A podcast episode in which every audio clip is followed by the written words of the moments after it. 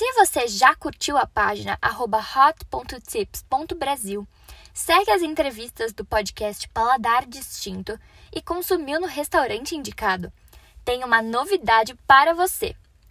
Na Manga, você ganha benefícios ao registrar essa compra em nosso site.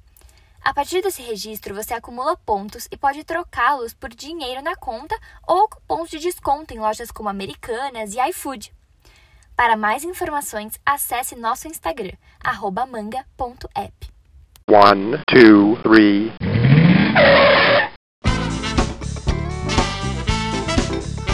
Bem-vindo, bem-vindo ao Paladar Distinto, seu podcast de gastronomia. E a conversa de hoje é sobre panificação, tudo sobre pães, com o mestre Rodolfo. Tudo bem, meu amigo? Tudo jóia? Tudo jóia, vamos nessa. Muito bacana. Obrigado, viu, Rodolfo, aí, por aceitar nosso convite. E para quem não sabe, pô, o Rodolfo é, já foi eleito um dos melhores padeiros de 2019, 2020, melhor panetone 2019 e 2020, já participou de diversos campeonatos, conhece tudo aí sobre panificação, fermentação, então vai ser uma conversa muito legal aí com a gente hoje. Foi um prazer enorme ter aceitado e você ter lembrado de mim. Demorou um pouquinho, né, por causa do, do tempo, mas chegou o dia, tudo, tudo correto, vamos nessa, vamos entrar com a cabeça e responder suas perguntas o pessoal ter uma experiência bacana. Com certeza. Mas, Rodolfo, a primeira pergunta, acho que eu sou leigo em panificação, né? Só gosto de provar, mas tem a primeira pergunta que é o seguinte, panificação, né, na parte de fermento. Qual é a principal diferença assim de fermento natural para fermento biológico? Onde se aplica cada um? Por exemplo, panetone. É melhor panetone com biológico, com, sabe assim? Se puder explicar para os ouvintes um pouco a diferença e as suas aplicações. Bom, primeiramente, Gabriel, fermentação é composto por uma levedura, tanto fermento natural quanto fermentação biológica. O papel dele é o quê? Criar bolha de ar e inflar o alimento, né? Para fazer a fermentação. Eu falo para as pessoas quando falam de fermentação. Se você está usando um fermento biológico, um exemplo, o fermento biológico fresco, ele está adormecido, ele está dormindo. Imagina como se ele estivesse dormindo. O fermento, o fermento biológico já seco, ele está dormindo, mas isolado. Você imagina um monte de pessoas, tudo numa cama, dormindo, todo mundo se mexendo. Um exemplo. Já o fermento natural, ele é um, um fermento selvagem, ele está vivo ali, um lutador, tá? Mil por hora. Aí é o que eu falo, o fermento, a partir do momento que você ativa o fermento, você fazer o processo correto, você consegue tirar bons produtos. O que eu diferencio de um fermento biológico de um fermento natural é o, é o tempo, a fermentação e o que você quer no produto final. Um exemplo, o fermento biológico ele age mais rápido. O resultado é bastante conhecido do que você vê nos mercados, em algumas padarias, né? Agora que o pessoal está entrando mais com a fermentação natural, está dando uma diferenciada um pouco. Já o fermento natural é um produto que já demora um pouco mais, é uma fermentação mais longa. Nisso, o que, que acontece? Dá mais sabor no final do produto. É, um exemplo, o miolo fica mais macio, a casca fica mais crocante, mas isso não, inibe como se você não conseguisse fazer com fermento biológico também. Tá? Entendi. Então a questão é todo o processo. Você fazendo o processo corretamente, usando técnica, você consegue fazer bons produtos, tanto com fermentação biológica quanto com fermentação natural. Não adianta você fazer um produto com fermentação natural e falar, nossa, tá maravilhoso, e você usar a técnica errada. Vai dar, vai dar um processo totalmente diferente. Então, para mim, o que diferencia é o tempo, tá? O tempo de fermentação e o, a forma que você está usando na técnica, o procedimento que você está usando ali. Entendi. Sobre o panetone, eu, quando ganhei meus prêmios, eu fiz o panetone com fermentação natural. Eu fiz ele com fermento 100% deixei o fermento ativado bem forte, aumentei o fermento três, quatro vezes, para fazer um produto com uma duração mais longa. Porque para mim, quanto, quanto mais tempo o pão o pão feito ele fica vai passando mais sabor você vai vai tendo naquele produto final. Também dá para você fazer um ótimo um ótimo panetone usando fermentação biológica. Você faz um método que eu digo que se chama é, esponja. É um processo mais rápido, você consegue uma maciez maravilhosa e um sabor muito bom. Só que você não consegue um tempo de vida mais longo no produto. Ele resseca mais rápido. Ele fica mais perecível, né? Ele acaba ficando um pouco mais seco e tudo mais. É um produto que tem que ser mais rápido. Um exemplo, toda vez eu falo por, um exemplo para os alunos, você quer fazer um pão com, com esponja, melhor coisa é você trabalhar com encomenda. Porque vai ser um produto gostoso, a pessoa vai comer, vai gostar. Você fazendo encomenda, você não vai ter perda e você sabe que o cliente já está pedindo e vai comer naquele exato momento, em um dia, dois dias. Agora, quando você faz um produto que você, um exemplo, que vai para o mercado, que vai ficar mais tempo, você vai resultar em qualidade inferior. Aí eu já digo uma fermentação natural, um soft life vai ficar mais ou menos de uns 8 a 10 dias aí, o panetone ficar é bom. Não digo até 15 dias você consegue consumir um panetone de fermentação natural. Acima disso daí, para mim, eu acho que o pessoal já usa algum alguma algum alguma química, alguma coisa, entendeu? Eu Entendi. não costumo usar. Eu gosto de fazer, como eu sou da época que eu, uma época mais antiga de padeiro, por ser novo, mas eu sigo muito a linha dos padeiros mais antigos. Então, eu não gosto de usar aditivo químico para deixar a fermentação mais longa. Para isso, eu uso a técnica e, e o processo, para mim ter um soft life um pouquinho mais longo. Entendi. isso. Mas agora, se você falar para mim, ah, eu quero consumir um panetone bom, com certeza eu vou te indicar o de fermentação natural. Certo. Um longo prazo, né? Um exemplo, se for presente a um amigo tal. Agora, falar, ah, não, quero comer. Não, pode comer um panetone feito com esponja, que, meu, é, fica maravilhoso também. Fazendo corretamente, um ótimo produto. E o que, que, seria esse método esponja? É a técnica que é usada, que é esse nome? Não, então, a esponja é como se fosse uma porcentagem de fermento. Você pega de fermento biológico, aí você vai colocar com o trigo, o açúcar, um pouco da gordura. Você vai bater, vai ser a sua primeira massa, vai ser um, um pré-fermento. Aí ele vai fermentar, depois você vai misturar com a segunda parte do, dos ingredientes e bater a massa final. Só isso. E também porque é um método mais fácil, né? Para você conseguir fazer. Ah, Agora, de fermentação natural, tem outros processos. Você tem que alimentar seu levain por, por, por, vários dias, você tem que deixar ele mais ativo, aí você tem que fazer o primeiro, o primeiro processo, aí você faz o segundo processo, aí o terceiro processo, que é a finalização da massa, aí vem a fermentação, aí vai para a geladeira, Aí você divide a massa para colocar na, o tamanho correto de peso nas forminhas. Sim. Né? E a explosão também no final, no forneamento, é bem diferenciado. Bem tipo, para você fazer um, um panetone de fermentação natural, você vai levar em média de 30 horas, básico, assim. Contando já com a fermentação final. Certo. Já com, com a esponja, você consegue em 8, 9 horas. 10 horas no máximo você consegue fazer um, um panetone. Entendi. E tem algum tipo, por exemplo, esse, esse tal, tal pão, putz, não dá certo de fazer, tem que ser só natural, ou tem algum que fala, não, esse aqui não fica legal com natural, é melhor a fermentação ou por esponja ou por biológico? Tem alguma coisa assim ou não? Então, todo tipo de pão dá para fazer com as duas técnicas? Tem pães e pães. Vou te dar um exemplo. Ah, eu quero fazer um pão italiano. Se você seguir a moda risca do, do pão italiano tradicional, você vai ter que usar o fermento natural. Ah, entendi. Mas você consegue fazer com fermento biológico também, tem um ótimo processo, entendeu?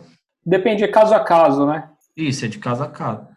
Agora, um exemplo, se for fazer um pão, vai um pão de centeio, que é 100%, 100% centeio, 100% integral. Muitos padeiros, eles usam uma porcentagem de fermento biológico junto com o fermento natural. Porque na hora do processo final, você tem uma força a mais, né? Entendi. Você vai unir os dois fermentos, ele vai te dar um... Vai te dar uma segurança que seu pão vai fermentar e você vai conseguir uma bela pestana, um desenvolvimento final de massa maravilhosa, de forneamento, mas para mim não, não, vejo problema nenhum, até porque eu gosto de fazer os tradicionalzão mesmo, sabe? Entendi. Ah, que bacana. E a gente estava entrando um pouco nessa parte de também de farinha e tudo mais, a gente estava comentando. Tem farinha hoje, as farinhas nacionais têm crescido bastante, né, em termos de qualidade, assim, lógico. Tem algumas importadas que não nota mil, mas não, as farinhas brasileiras, dependendo da farinha, acaba sendo um, também uma, uma boa opção também, né? Sim, eu penso, eu penso da seguinte forma, né? se você usar o processo corretamente, claro, um, se você for usar um trigo importado, que tem uma proteína mais forte, o, o produto final ele vai ser diferente. Nem se compara você pegar um trigo que tem 12, 13% de proteína com um trigo nacional que tem de 6 a 7. O produto final vai ser diferenciado. O desenvolvimento da massa, tudo isso conta. Agora, se você for falar, ah, eu quero fazer um, um pão italiano, eu consigo fazer com, com, fermento, com o trigo nacional? Claro, você consegue. Se você usar o método correto, você bater, ah, vou fazer uma autólise, você usar uma autólise na, na da massa, para aguentar o batimento de massa e aguentar a quantidade de hidratação que você vai colocar, você consegue tirar pães maravilhosos sim, entendeu? Claro, o que diferencia de um trigo mais forte é o, é o, o produto final, né? A maciez, Entendi. mais alvéolos que um, um trigo com, com W mais forte vai aguentar mais hidratação. Às vezes a massa não, se você não souber fazer, ela não vai suportar usando trigo nacional entendeu? Mas eu eu uso muito trigo nacional. Eu muito trigo nacional. Eu, eu prefiro trabalhar com trigo nacional. E você estava comentando de W, né? Para os ouvintes que não, não, são muito da, da linha do pão, que conhecem muita panificação, W é proteína, né? É, diz, diga, digamos que a proteína é a parte que é mais forte, ele aguenta mais hidratação, né? Você tem um, um, trigo com W mais forte, você pode colocar uma quantidade de água a mais que ela vai aceitar sem problema nenhum e o processo final da, da sua massa e do forneamento do seu pão vai ficar totalmente diferente. Fica uma, um miolo mais macio, fica aquele miolo mais denso, sabe?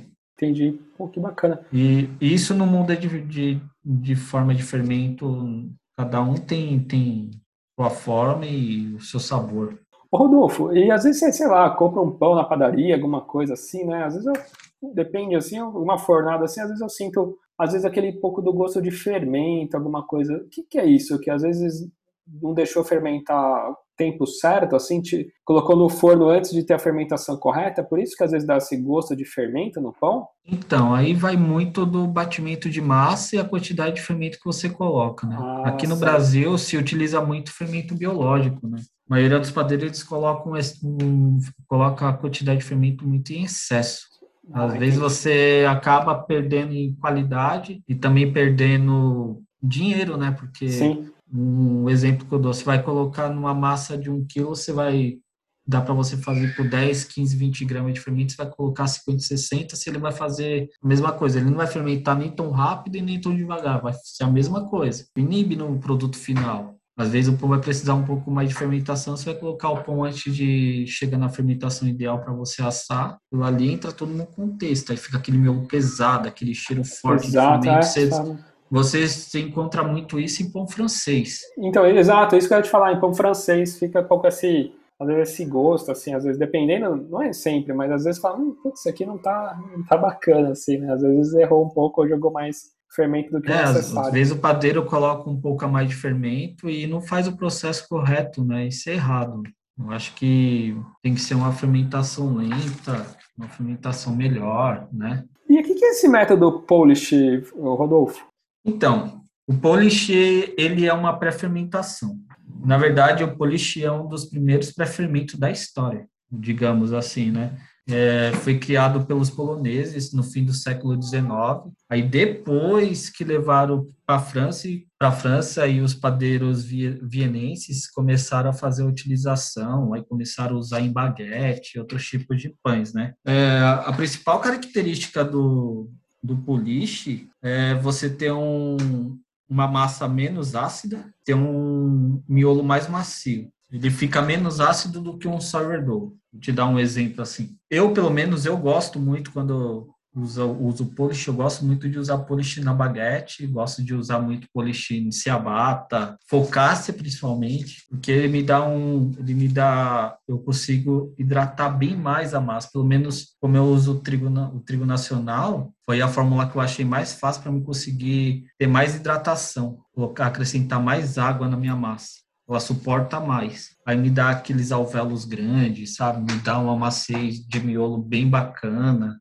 Então é uma pré-fermentação então que você faz. O polichileto é a mesma quantidade de trigo com água com uma porcentagem de fermento biológico, uma porcentagem bem pequena. Eu gosto de fazer um polish que leva tempo de fermentação ambiente de 14 a 16 horas. Gosto de fazer ele de um dia para o outro, deixo na temperatura ambiente bem quietinho, utilizar no outro dia. Aí eu faço pão no outro dia, fazendo pão no outro dia, que a gente tem que colocar uma quantidade bem pequena de fermento biológico para complementar a fermentação dele. Aí ele me ajuda a ter esse acesso mais fácil de conseguir hidratar mais a massa. Mas aí depende da característica do pão que você quer fazer, né? Eu gosto Entendi. muito de usar nesses três tipos de pães que eu citei para você. Ele desenvolve, para mim, ele desenvolve mais sabor. Eu, pelo menos, eu, eu gosto muito por causa disso. Desenvolve bastante sabor. Eu acho uma fermentação muito bacana de ser utilizada. E essa parte de croissant, Rodolfo, eu vejo muito croissant, assim, essas padarias artesanais e tal. Croissant, aquele croissant bicolor, né? Como que faz isso daí? É complicado? Então, o croissant, um croissant bicolor, você vai bater uma massa, uma massa, você vai tirar uma porcentagem daquela massa que você bateu, sem colocar quantidade de manteiga. Aí você vai colocar um corante da cor que você você quer, vermelha, preta, marrom, aí vai vai do seu do seu intuito e do seu gosto. Aí você preserva aquela massa, faz todo o procedimento como se você fosse fazer o croissant, né? Fazer a laminação. No final daquela laminação, você estica aquela massa que você fez colorida, coloca por cima dela e estica ela. Só isso. Esticou ela e você faz o modelo do croissant, modela e já foi. É assim que se faz o, o croissant bicolor ou o pão a chocolate bicolor. Exato, tá. exato, com chocolate, tudo, nessa Isso. parte faz tudo eu, assim. Eu mesmo, eu gosto de fazer o tradicionalzão mesmo, eu gosto de fazer o tradicionalzão, que aí, mas às vezes quando eu vou fazer consultoria, os clientes pedem para fazer, a gente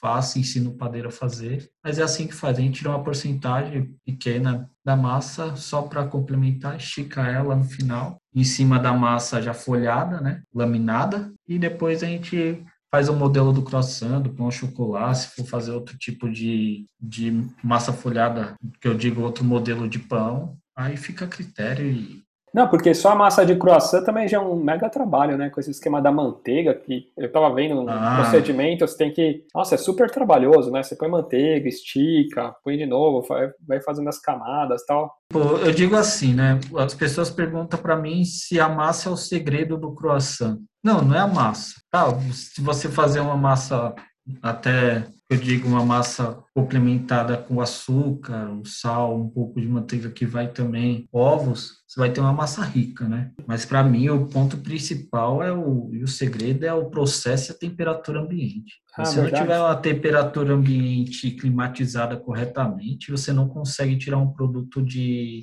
de alto nível de jeito nenhum. Ah, entendi. A temperatura, então, é fundamental para um croissant. Nossa, para o croissant, a temperatura é fundamental. Não, é, não adianta você pegar e você ter uma melhor manteiga e o melhor trigo para você fazer um croissant e você não ter uma, uma temperatura ambiente climatizada corretamente. Você não consegue. É muito difícil. Às vezes você perde a massa. A primeira coisa que eu falo, que eu falo para os clientes é isso. Quando eu vou fazer consultoria, eles pedem croissant eu vou visitar o local, a primeira coisa que eu faço é olhar o ambiente do, da produção deles. Tem que estar mais ou menos em qual temperatura que você acha ideal? Olha, 18 graus. 18 graus. 18 a 20 graus de temperatura ambiente dá para você tirar um belo croissant. Ah, entendi. Uma massa, uma bela massa folhada, tá?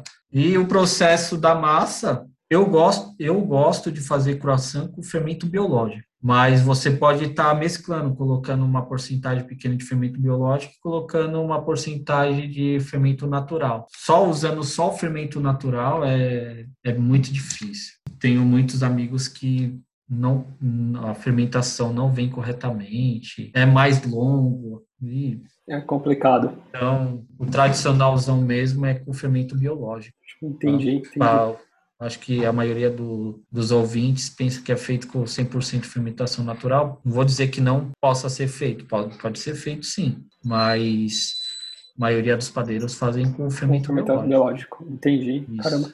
E qual uma dica assim que você para tanto um panetone de qualidade assim como a colomba agora época de Páscoa tal é na massa também que nem você falou né às vezes para uma ter uma duração maior, tá um, um shelf life maior, seria fazer com, com natural, né? Mas além disso também, eu vejo que muitos panetones tal tem aquela parte de essência, né? Esse também é um segredo para ter um sabor na massa diferenciado, é colocar uma essência, não sei se tem diferentes tipos de essência, ou tem alguma essência que tem uma qualidade melhor, ou um sabor de laranja, alguma coisa assim, ou usa, usa-se, por exemplo, dentro da pedacinhos de laranja para dar um sabor. Tem alguma dica assim para ficar bem gostoso? Tem essências industrializadas, né? Essência de panetone, essência de amêndoas, de laranja. Tem. Não falo para você que é errado usar. Tá. tá. Vai de gosto do. Eu digo assim, vai do gosto do seu cliente. Sim. Tá? Se o seu cliente está aceitando bem aquele produto, você usa da forma que você acha necessário continuar sua receita, usa as essências. Agora, se você quer fazer algo diferente, eu pelo menos nos meus panetones eu gosto de fazer muita geleia. Ah, né? com geleia? Com geleia. Esse ano eu não vou fazer, não vou fazer colombo devido à pandemia, até porque a gente não está tendo acesso ao público. Como é restaurante, então a gente tem uma venda mais interna para os clientes, né? Eu costumo muito fazer geleia de tangerina. Ah, e aí mistura na massa tudo? Aí eu pego uma porcentagem daquela geleia, faço um exemplo, eu faço ela um mês antes, deixo ela dentro da geladeira, ali quanto mais tempo vai passando, mais sabor ela vai dando, vai valorizando cada vez mais o sabor. Aí eu pego uma porcentagem, daquela geleia no batimento final da massa do, do, meu panetone, eu coloco lá, ele vai ser meu aromatizante do, do, da minha colomba, do meu panetone. E também, você usar um bom chocolate é essencial. Essencial, exato. Essencial.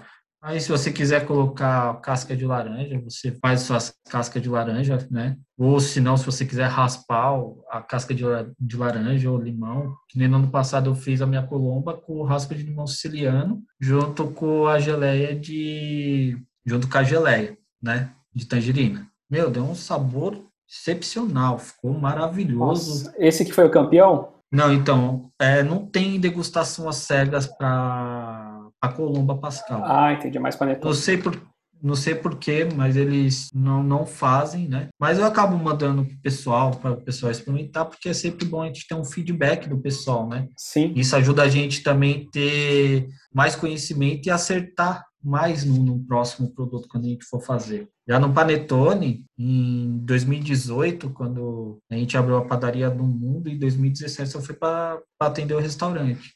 Aí devido ao pão do cover, né, que é o panini, os clientes comia, nossa, a gente no início fazia muito panini, nós trabalhava praticamente de 12 a 14 horas direto fazendo pão. Era eu mais um rapazinho e disso o sócio começou a falar, não, vamos começar a fazer outros tipos de pão para a gente vender.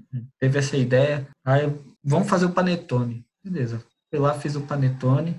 Nesse de 2018 ainda fiz o panetone com essência de panetone. A gente fez mesmo para os clientes degustar uma sobremesa e tal. Aí mandamos para a revista Vogue e a revista Vogue classificou a gente como melhor panetone. Nossa, fiquei super surpreso, que não esperava, a gente não espera. Sim. Né? Sim. Agora, já no ano de 2019, eu fiz uma geleia de laranja, né, para o Panetone. Aí eu fiz um, um trabalho mais, mais fundo, foi teste de pelo menos oito meses, Nossa. fazendo para acertar o sabor. Aí a gente ganhou pela revista Marie Claire como o melhor panetone de fruta, pela revista Vogue foi o melhor panetone de chocolate. A gente teve uma classificação muito boa em outras, em outras revistas. Meu, foi, foi muito bacana. bacana. Fiquei muito feliz. Esse ano de, de 2020 eu já quis fazer o panetone com trigo italiano. Aí, para você ter uma noção, 2018 que eu fiz com o trigo nacional, foi, tive uma boa qualificação muito legal. Esse ano eu consegui primeiro lugar com panetone de fruta pela revista Trampo Magazine. Já nas outras, eu já não tive tanta visibilidade. Mas foi bacana, porque a gente vai sendo comentada e que é o que eu falo, né? Às vezes você usa um, um trigo forte que você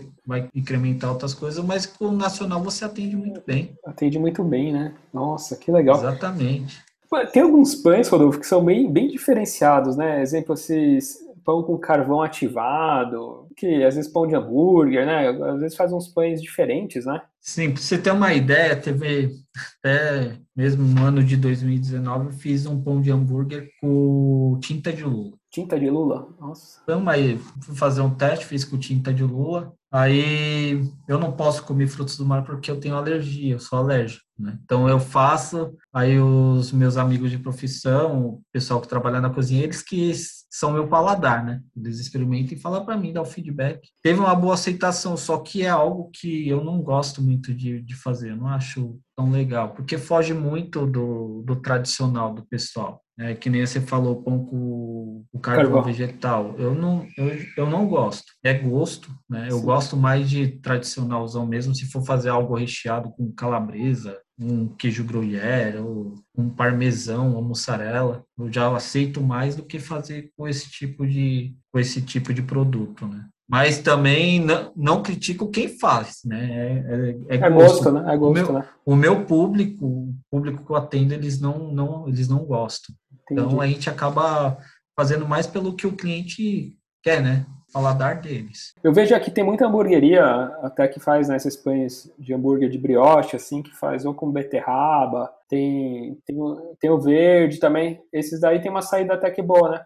até aí eu aceito, acho um sabor muito bom, tá? E é bacana, é uma coisa bem diferenciada. E vou falar para você, está crescendo muito, viu? É uma tendência. Exato. Não sei agora por causa da, da pandemia toda, quando passar isso, é uma tendência muito forte, viu? Pão de hambúrguer de pão, pão de hambúrguer de beterraba, de espinafre. Exato. É, é, é, bem bacana. Fora que o produto final, quando você monta o seu sanduíche lá, fica excepcional o sabor. Sim, valoriza, né? Valoriza bastante o hambúrguer, né? Tudo. Muito, porque as pessoas ficam curiosas de saber como que é o sabor daquele, daquele pão como que ele faz o complemento junto com, os outros itens, se fica bacana tudo na boca para você sentir o sabor. Eu acho bacana. Esses tipos de pães assim eu gosto bastante, principalmente de brioche burger. De brioche burger, né? Que legal. Ô, Rodolfo, e para esses pães que a gente falou, o pão italiano, sei lá, brioche, entre outros, qual é a importância do forno? Tem que ter um forno especial ou o consumidor, ou o ouvinte que está em casa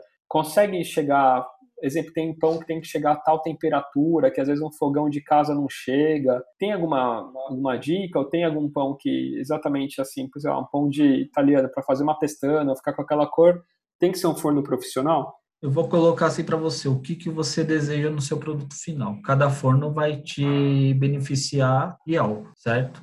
Mas no produto final ele vai mudar. Não que o seu pão vai ficar ruim. Você não vai conseguir tirar um pão italiano que você assa diretamente na pedra de um lastro usando um forno turbo ou usando um forno convencional. Vou te dar um exemplo no curso que, que eu apliquei de fermentação biológica. Eu ensino eles a assarem nos três tipos de forno: no forno turbo, no, no lastro e no convencional. Muda a característica final do produto.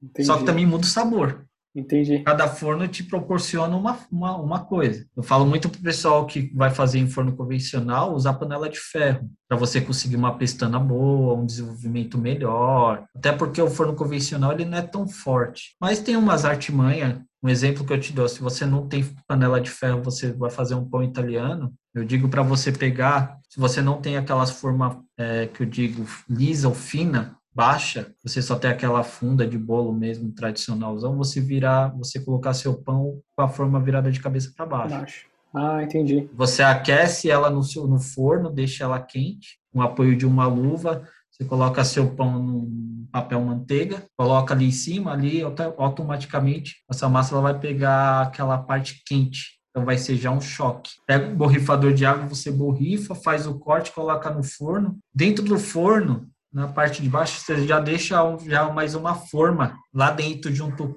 tipo, com o forno já pré-aquecendo, ele vai estar tá bem quente. Aí você vai você joga um pouco de água gelada naquela forma, ali ele vai criar aquela barreira de vaporização. Aí nisso, lá dentro vai ficar um pouco de vapor, de vapor e vai dar um salto no seu pão. É isso que é uma ideia que eu dou para eles. Agora, se você tiver a panela de ferro, totalmente diferente. Um exemplo no forno turbo. Forno turbo, ele tem uma ventilação interna muito forte. O que eu falo para o pessoal, ah, eu quero assar um pão italiano que fique parecido com o aço. Você aquece seu forno turbo, tipo a 280 graus, por uns 5 minutos, deixa bem quente. Depois você desliga seu forno, coloca o seu pão lá, joga o, o borrifador de água, um pouco de água, liga o forno de novo, dá um vapor e abaixa a temperatura dele para 200 graus. Assa ele mais ou menos com a ventoinha por mais ou menos uns seis minutinhos, desliga a ventoinha e deixa finalizar. Você vai chegar a algo mais próximo de um pão que você assa diretamente na pedra. Né? Com essas dicas dá para fazer em casa, assim. Você falou, não fica igual, mas você tem acaba tendo outro sabor, outra técnica, assim, né? Sim, eu tenho até um aluno que ele está vendendo muitos pães de pães rústicos para os vizinhos dele, né? Para o condomínio onde ele mora no, no, nos prédios, ele está tendo uma, uma demanda bastante bem usando essa técnica do que eu passei de assar no convencional. Foi bem bacana. Ele, ele graças a Deus, ele está tendo uma, umas vendas bem, bem legalzinha, bem bacana.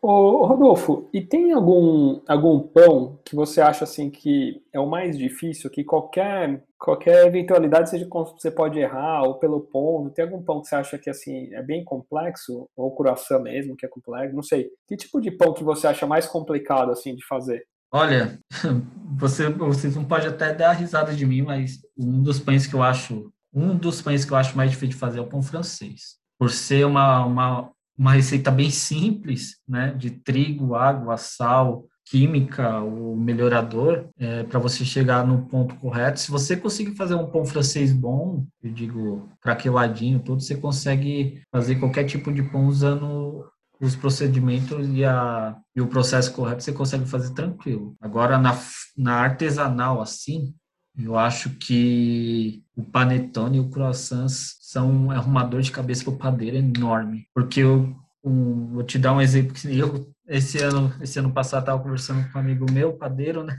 A gente o legal é que quando chega nessa época a gente troca muita informação entre a gente né? Sim. Ele tem a escola dele tudo aí ele falou pô semana que vem eu tenho aula com o pessoal de panetone e eu não posso errar. Você vê como que é? Faz esse produto uma vez por ano. Exato Aí você acaba fazendo outros até chegar nessa época para você fazer. É aquilo que te falei, se você não colocar em processo direto, parece que dá um, clarão. Você sabe como que tem que fazer, mas você sempre está errando alguma coisa. Panetone, qualquer errinho você tem, vai colocar o, o panetone, você vai fazer a massa, tem a hora exata de cada ingrediente para entrar no, no batimento de massa. Se você antecipar um ingrediente ali, você já dá um erro final no seu produto final. É incrível. Olha. Um errinho e sempre com, com o termômetro para medir a temperatura, que sua massa tem que chegar no, pelo menos no mínimo de 25 graus, 24. Não passar disso é, é complicado. Aí entra o croissant na parte da climatização do ambiente, né? Entendi. Nossa, é muito um detalhe. climatizado, nossa, você não consegue. Às vezes, eu, às vezes muitos, muitos padeiros vão fazer, eles não conseguem, eles pensam que é por eles, mas não. Às vezes estão fazendo o processo corretamente, mas por causa do, da temperatura ambiente, a climatização, você acaba picando nessa parte. E tem alguma tendência, Rodolfo, o que, que você está vendo aí de pães aí pro, para o futuro. Eu sei que no Moldle vocês têm diversos pães bacanas, né? Tem, tem várias coisas, brioches, brioches de café que vocês fazem, é, bombolone de pistache, tem diversas, né, os próprios os brioches normais, assim, tem diversos pães bacanas, mas tem algum que você vê pela frente, assim, ou que você vê e fala, poxa, isso aqui vai ser tendência, esse tipo de pão? Que nem o momento agora, pessoal, até no não digo agora, vai, o ano passado era muito sourdough. O pessoal tava muito na febre de sourdough, pão sem sova. Agora o pessoal, desde o ano passado para cá, esse ano é fermentação natural, né? O pessoal, ah, vamos fazer pão de fermentação natural. Nisso é, é, entra no conceito. Você não saber o que você está fazendo, você acaba prejudicando a saúde da pessoa. Não é porque o pão fermentou que você fez a fórmula correta.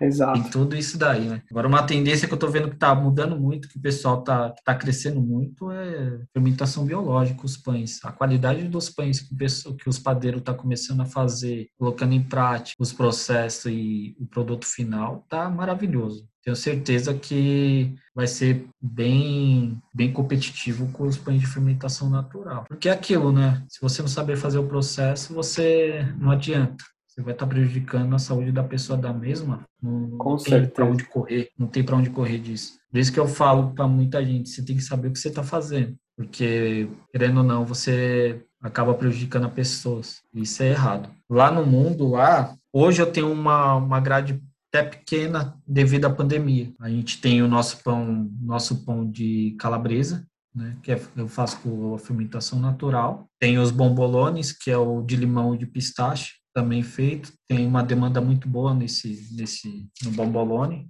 Pão de calabresa tem uma boa saída também, só que eu mudei, eu não fiz ele igual o tortano, né? Sim. Eu mudei um pouco porque eu precisava. uma da, das críticas que eu tive muito no início, quando a gente comecei a fazer tortano, porque vai fatia, né? Aí os clientes reclamavam muito por causa da fatia, porque chegava para eles, chegava desfarelado. O, a calabresa ela saía, saía fora da massa, então não estava sendo um produto tão legal. Agora, dessa forma que eu estou fazendo, que eu mudei, né? Que eu faço porcionado por pessoa, né? Então agora tá bem bacana. Eu comecei desde o ano passado a fazer porcionado certinho para cada pessoa, as porção de no máximo 250 gramas. A gente já pede, a gente coloca, assa e é bem rápido, máximo de 8 minutos no forneamento, que a gente assa de um em um, dependendo da quantidade que vai saindo. E o cliente ele leva um produto fresco, né? Demais.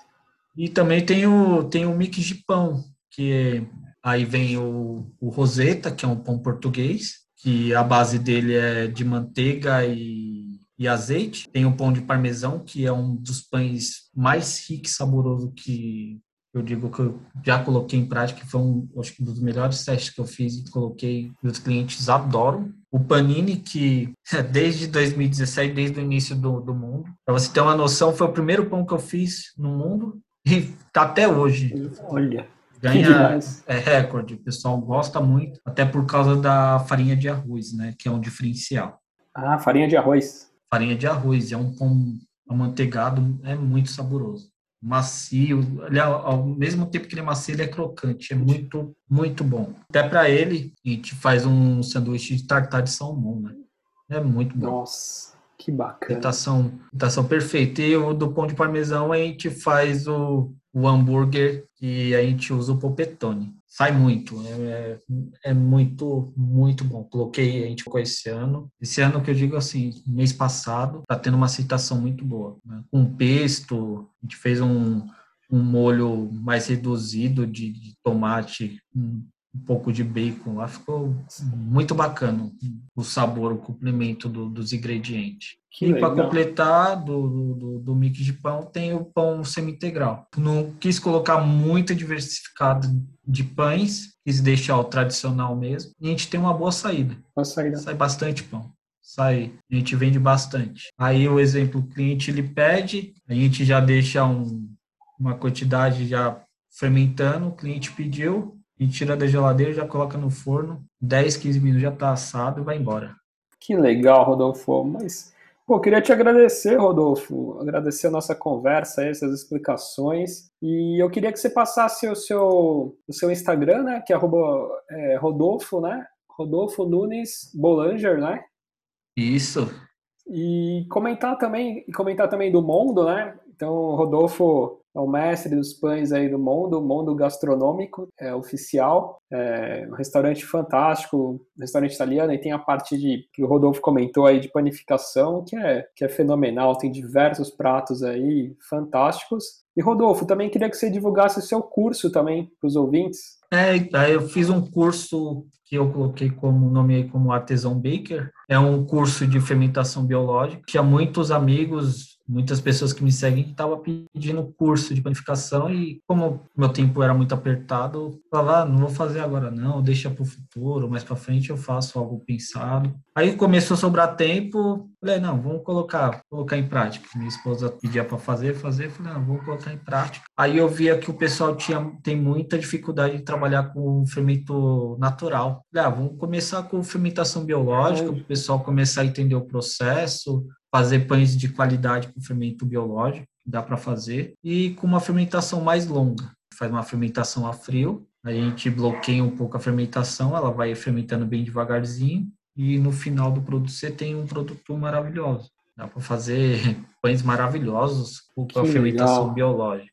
Né? Puxa, que bacana. Aí, sa aí saiu esse curso do, do, do Artisan Baker, está sendo bem me apresentado, o pessoal está gostando bastante, bastante, e está crescendo. Pouquinho em pouquinho estamos crescendo. Aí a gente tem um grupo, né? No Telegram, que é onde eu dou atenção bastante. A gente tem de segunda, quarta e sexta, fico com eles. Eu tenho um outro grupo que é de terça e quinta, e nisso eu vou ajudando o pessoal, vou dando ideias, é como se fosse uma mentoria, né? Isso que é legal. É uma, como se fosse uma, fosse uma, uma mentoria. Exatamente, como se você dá o acesso. Então não é só um curso que a pessoa vai e faz, puxa, não deu certo, ela não consegue falar com, com o professor, não consegue né, falar, tirar suas dúvidas, né? Então o legal do curso é isso, né? E o bacana é que a gente vai entrando em conversa, vai, vai aparecendo novas ideias, eu vou passando novas ideias para eles, eles vão passando outras tendências, o que eles querem fazer. E o legal é que o curso, esse grupo, eu falei, não, vamos ficar com o grupo aberto até não tem data para fechar. Eu quero que o pessoal, o meu intuito é o que o pessoal aprender. Eu quero que a panificação brasileira cresça. Esse é o meu esse é o meu pensamento. Como no passado, quando eu comecei, eu não tive ajuda, hoje que eu tenho uma, uma experiência boa, que eu, eu quero passar o que eu tenho de melhor de conhecimento para as pessoas, e o legal também é que nisso você acaba aprendendo cada vez mais também. Com certeza. Essa troca de informação é muito rica, né? Pois é, e pô, você vê os alunos fazendo os pães e agradecendo, nosso, meu coração fica muito alegre, fico muito feliz porque eu vejo o desenvolvimento deles Deus quiser, mais para frente, outras padarias artesanal abrindo aí. E fala igual um, um, aluno falou: o dia que eu abrir minha padaria, chefe, vou colocar uma foto sua lá na produção. Eu falei: não, não faz isso não, senão vai, vai dar certo. Ele não, porque o senhor é muito, muito bacana, você ajuda. A gente não pode negar conhecimento para as pessoas, de jeito nenhum. Poxa, que legal. Mas te agradeço, viu, Rodolfo? E para os ouvintes, caso queira alguma dúvida também, vou deixar o Instagram do, do, Rodolfo e é só também mandar sobre curso, dúvidas, pode encaminhar, que daí depois o Rodolfo vai respondendo assim que possível. Mas super obrigado, viu, Rodolfo? Obrigado, Gabriel. Um grande abraço para você para todos os ouvintes. Tá joia. Tchau, tchau.